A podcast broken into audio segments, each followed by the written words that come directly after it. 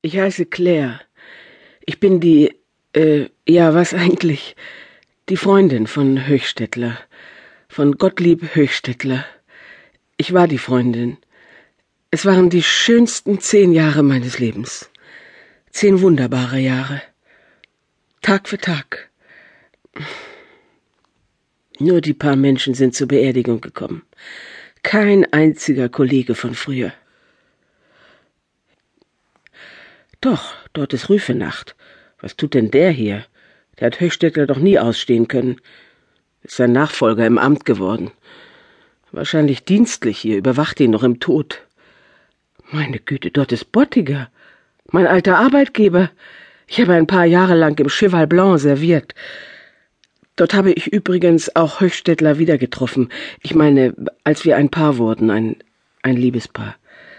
Komisches Liebespaar natürlich, er hätte mein Vater sein können. Und ich war ja auch über die erste Unschuld hinaus. Wirklich kennengelernt hatte ich ihn ein paar Jahre früher, da waren wir noch ganz entschieden auf den entgegengesetzten Seiten des Lebens. Er verhörte mich als zuständiger Kommissär. Er war eben Polizist. Nun ja, und ich war damals noch in meinem ersten Beruf. Beischlafdiebstahl nennt man das Delikt, das ich begangen hatte. Ja, es stimmte ja auch.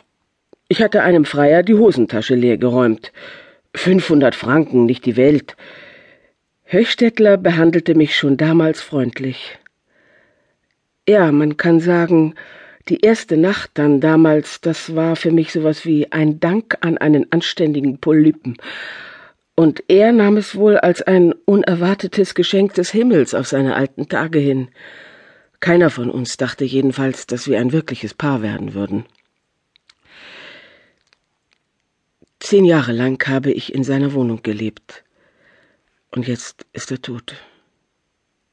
Einfach tot am frühen Morgen ohne dass ich etwas geahnt hätte. Er sagte, ich steh mal auf, ich fühle mich nicht ganz gut, ging ins Bad und da hörte ich dann dieses seltsame Geräusch.